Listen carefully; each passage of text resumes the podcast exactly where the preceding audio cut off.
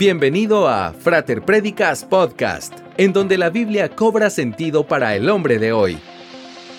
Una producción de la Frater, una iglesia cristiana para la familia. Sé parte de nuestra familia espiritual en frater.org y apoya nuestra misión en fraterdonaciones.org. Comenzamos. Me da mucha alegría poder dirigirme a usted una vez más con el mensaje de la palabra del Señor. Qué bendición es poder disfrutar de la paternidad y la maternidad. Ah, recuerdo como una experiencia memorable cada uno de los embarazos que tuvo mi amada esposa, la pastora Elsie. Siempre es impresionante ver cómo Dios obra en el cuerpo de una mujer que es el templo del Espíritu Santo y que allí se va formando ese bebé célula por célula desde que el espermatozoide penetra ese óvulo femenino. Y recuerdo con mucho gusto ver a mi esposa embarazada y viendo su vientre crecer mes tras mes, hasta que llega el tiempo en el que uno se da cuenta de los movimientos de esa criatura allá adentro.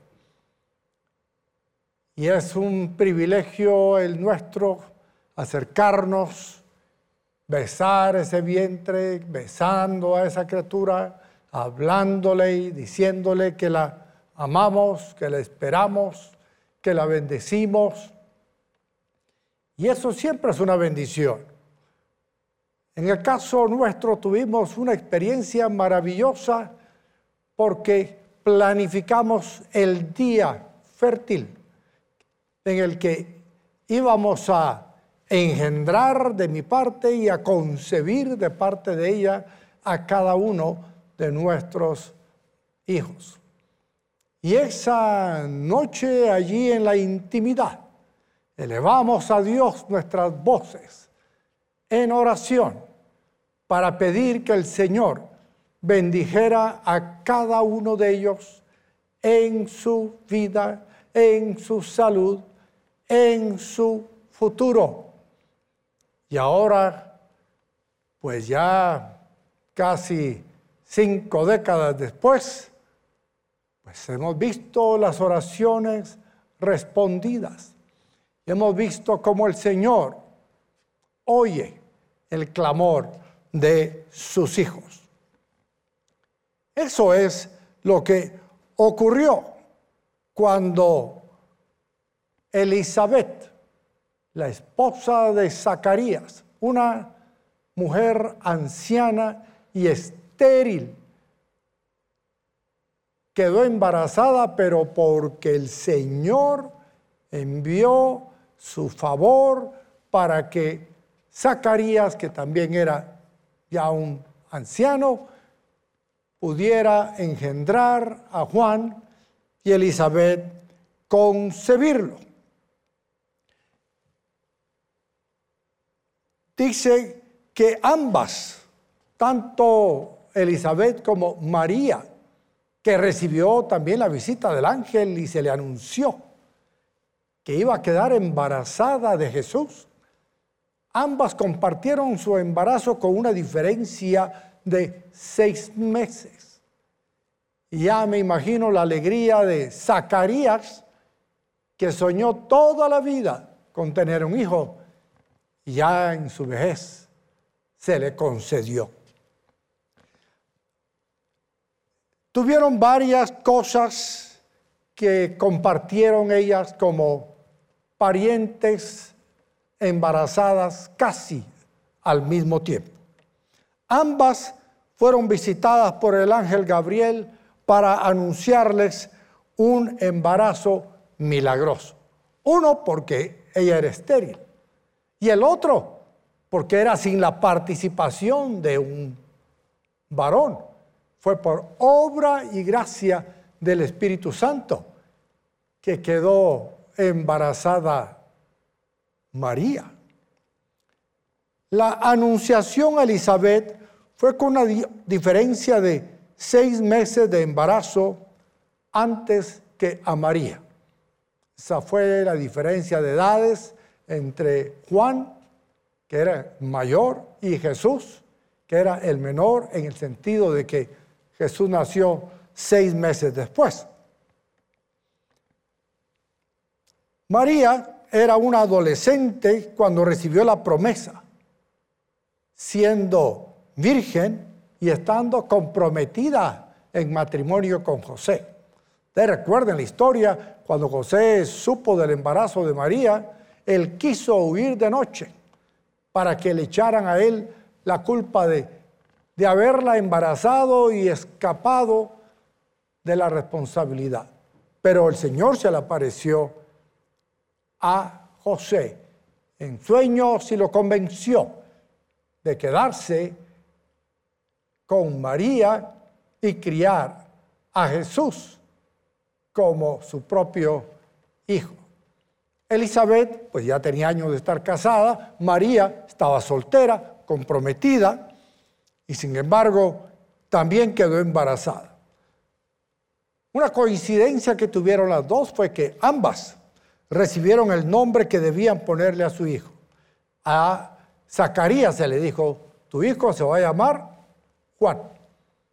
Lo convencional es que se le hubiera puesto el nombre de su papá, Zacarías, pero no, el Señor ya tenía un nombre para ese niño, Juan.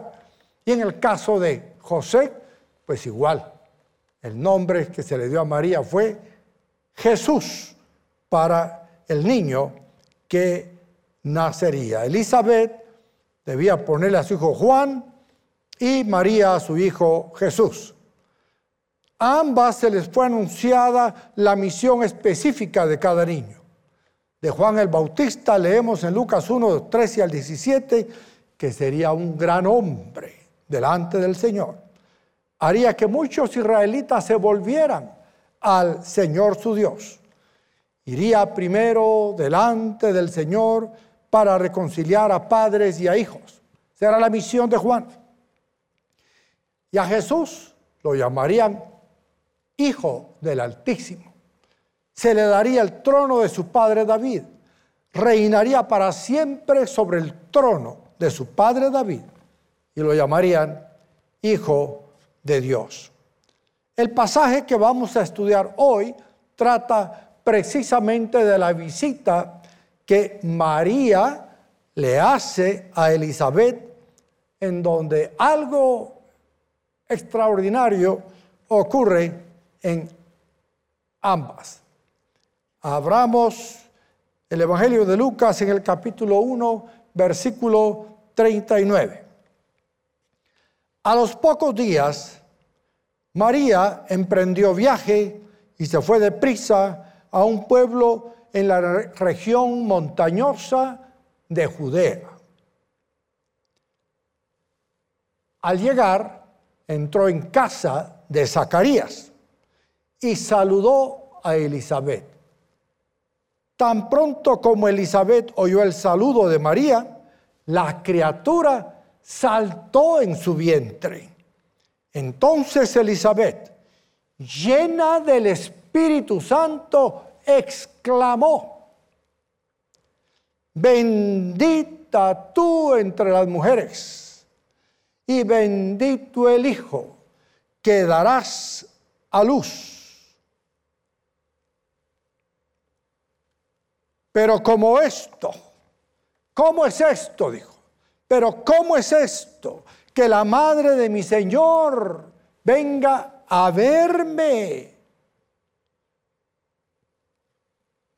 Te digo que tan pronto como llegó a mis oídos la voz de tu saludo, saltó de alegría la criatura que llevo en el vientre.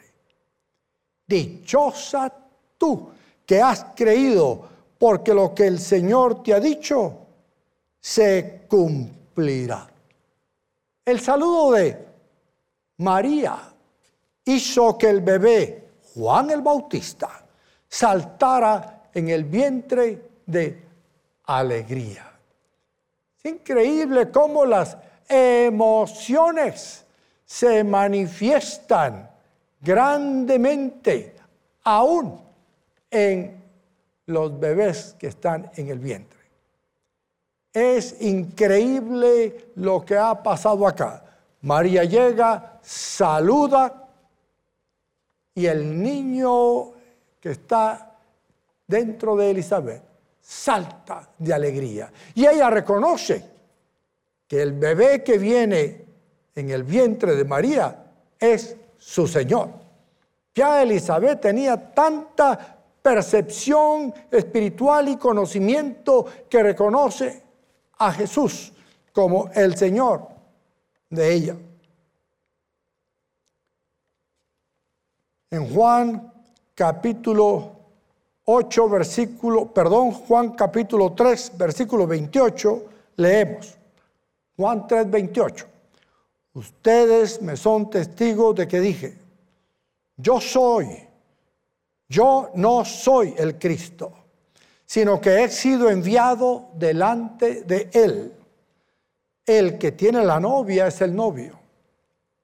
Pero el amigo del novio que está a su lado y lo escucha, se llena de alegría cuando oye la voz del novio.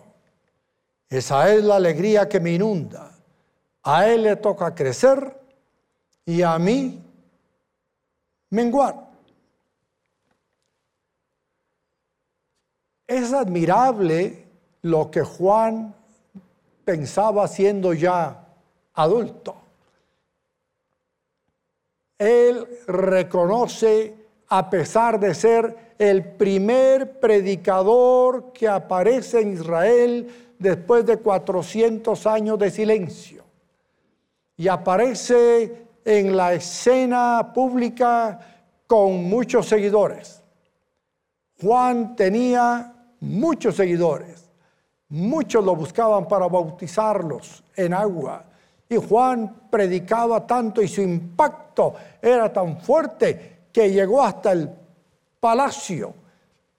Y allí estaba Juan con popularidad, con mucha fama, con mucho reconocimiento y sin embargo dice algo que debemos imitar.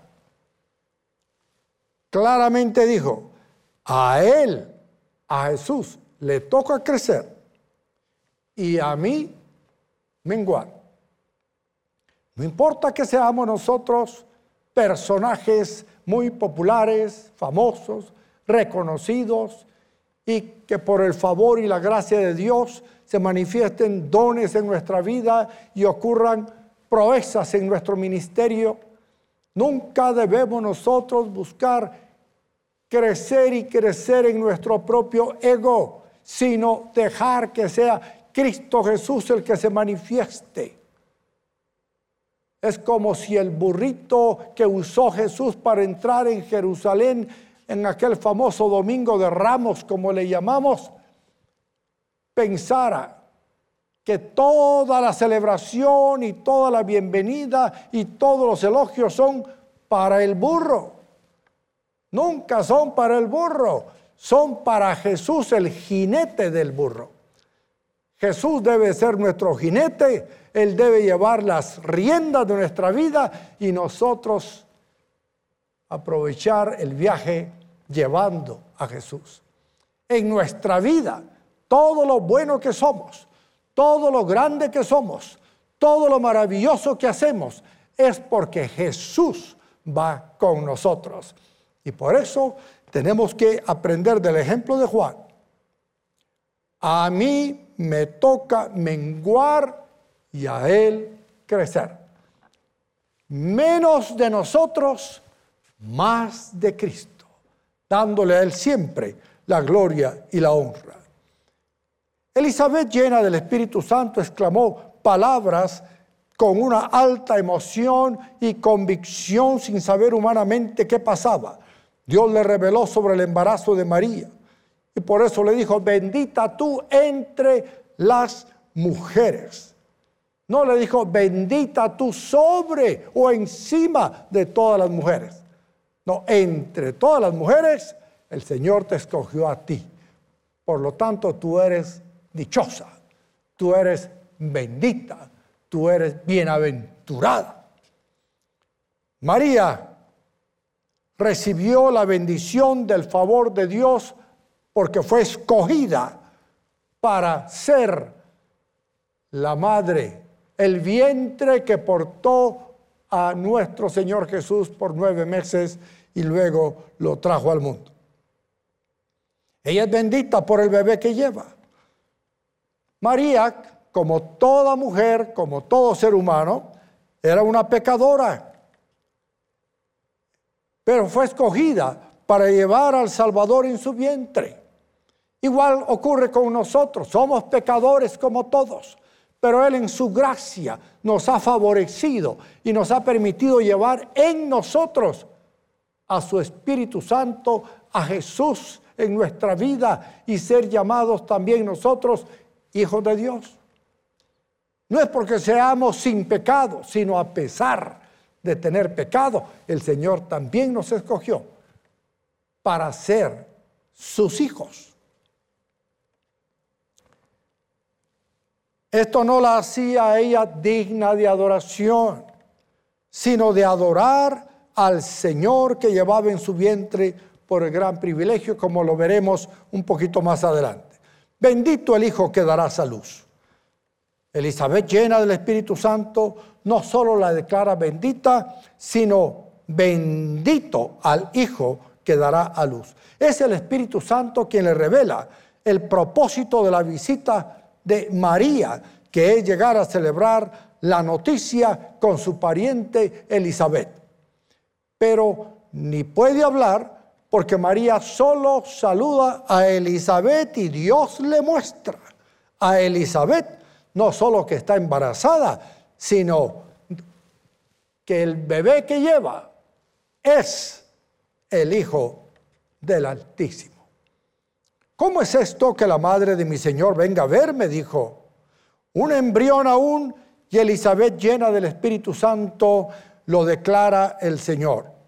Reconoce a ese embrión en María como el Señor.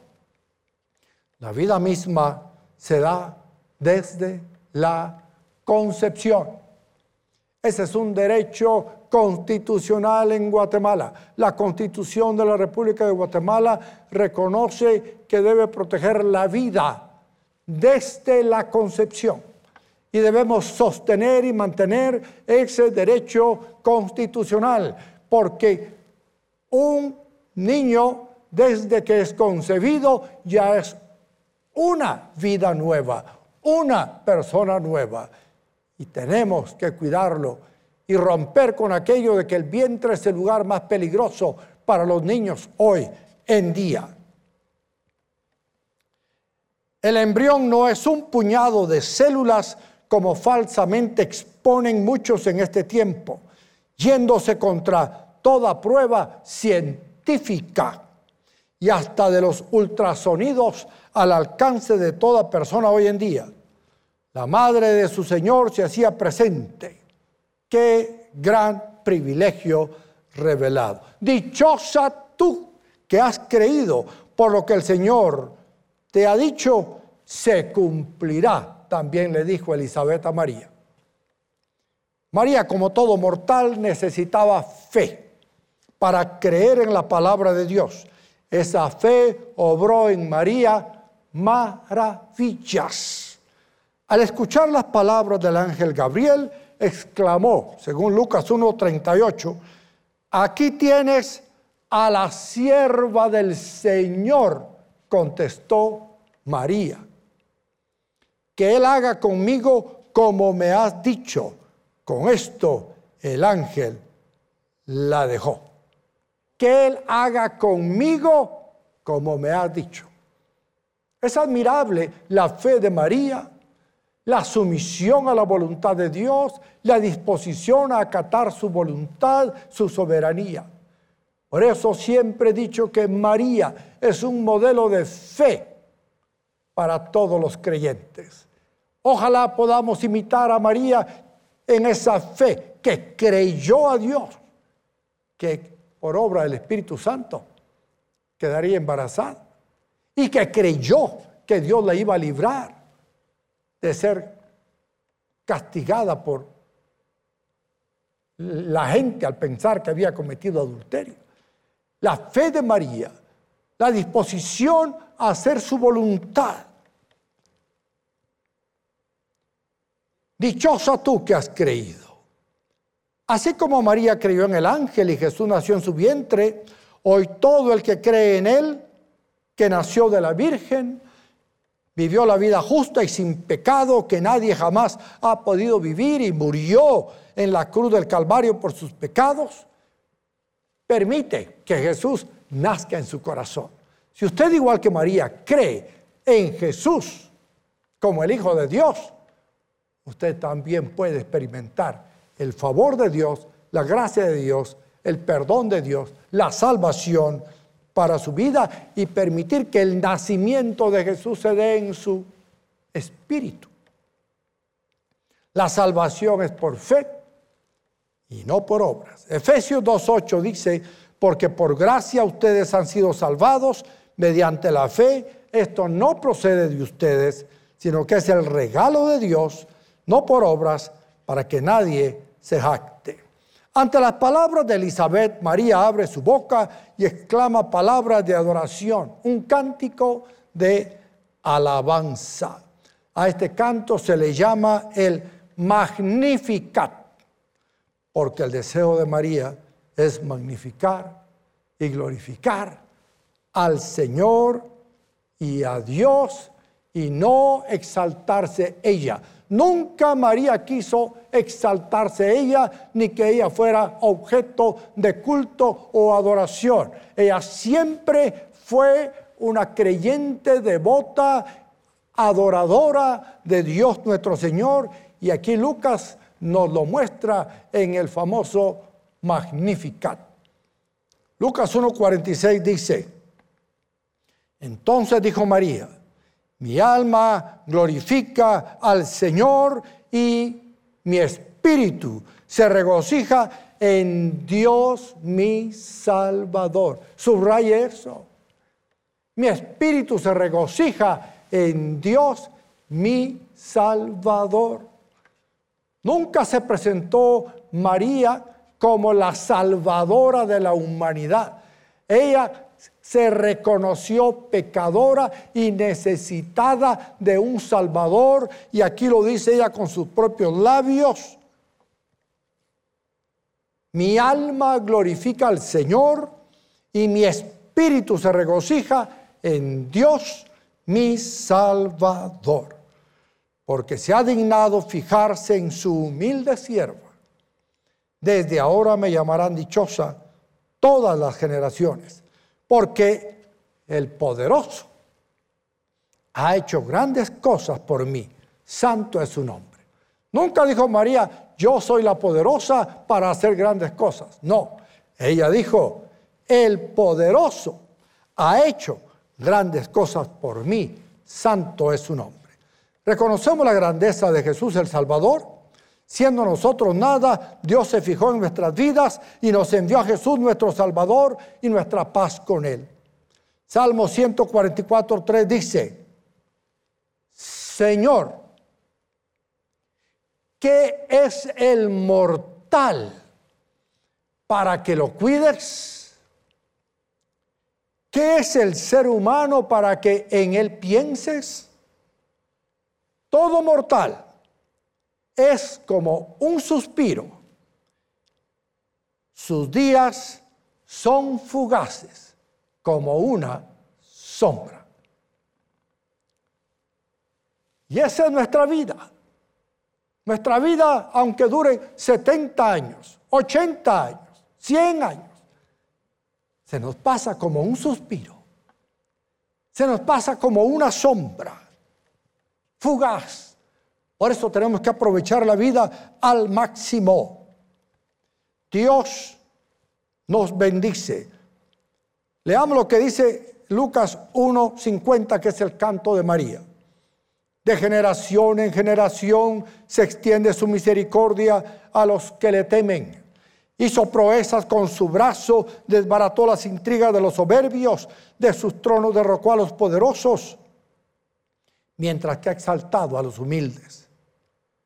A los hambrientos los colmó de bienes, subráyelo, a los hambrientos los colmó de bienes y a los ricos los despidió con las manos vacías acudió en ayuda de su siervo Israel y cumpliendo su promesa a nuestros padres, mostró su misericordia a Abraham y a su descendencia para siempre.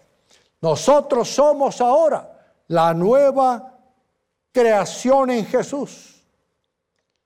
El Israel de Dios en Jesús, para quien sus misericordias y la grandeza de las bendiciones de su poder le corresponden Gálatas 6:15 dice, para nada cuesta estar o no estar circuncidados, que era la señal del pacto que hizo Dios con Abraham y su pueblo Israel. Para nada cuesta estar o no estar circuncidados. Lo que importa es ser parte de una nueva creación. Paz y misericordia desciendan sobre todos los que siguen esta norma y sobre el Israel de Dios. Lo que importa es ser parte de una nueva creación. Segunda Corintios 5, 17 dice, de modo que si alguno está en Cristo, nueva criatura es. Las cosas viejas pasaron y aquí todas son hechas nuevas. Bueno, después de este encuentro emocionante, María, dice Lucas 1.56, se quedó con Elizabeth unos tres meses y luego regresó a su casa. Así como María reconoció a Dios como su Salvador, nosotros también lo hemos hecho. Usted, amigo, le invito a que reconozca a Jesús como su Salvador hoy. Y si quiere hacerlo, ore conmigo esta oración. Padre nuestro que estás en el cielo, reconozco que soy un pecador y me arrepiento de todos mis pecados. Jesucristo, creo en ti. Tú eres el Hijo de Dios. Tú moriste en la cruz del Calvario por mí. Fuiste sepultado y resucitaste de la tumba. Ahora, Señor, entra a mi vida y hazme una nueva creación. Transfórmame en un hijo de Dios por la fe en Jesús. Si usted, amigo, hizo esta oración, yo le invito a que entre a nuestra página soynuevo.org. Dele clic al link que encontrará allí y va a entrar a una sala virtual donde nuestros voluntarios le ayudarán a aclarar sus consultas y le dirán cómo seguir creciendo en el camino del Señor. Que Dios nos bendiga y sigamos regocijándonos en su voluntad. Hasta el próximo. Frater Esperamos que este podcast haya sido de edificación para tu vida. Te esperamos en el fraterlife.com los miércoles y sábados a las 20 horas y los domingos a las 7, 10, 12 y 18 horas. Para sostener la obra de Dios con tus diezmos y ofrendas, ingresa a fraterdonaciones.org. La Frater, una iglesia cristiana para la familia.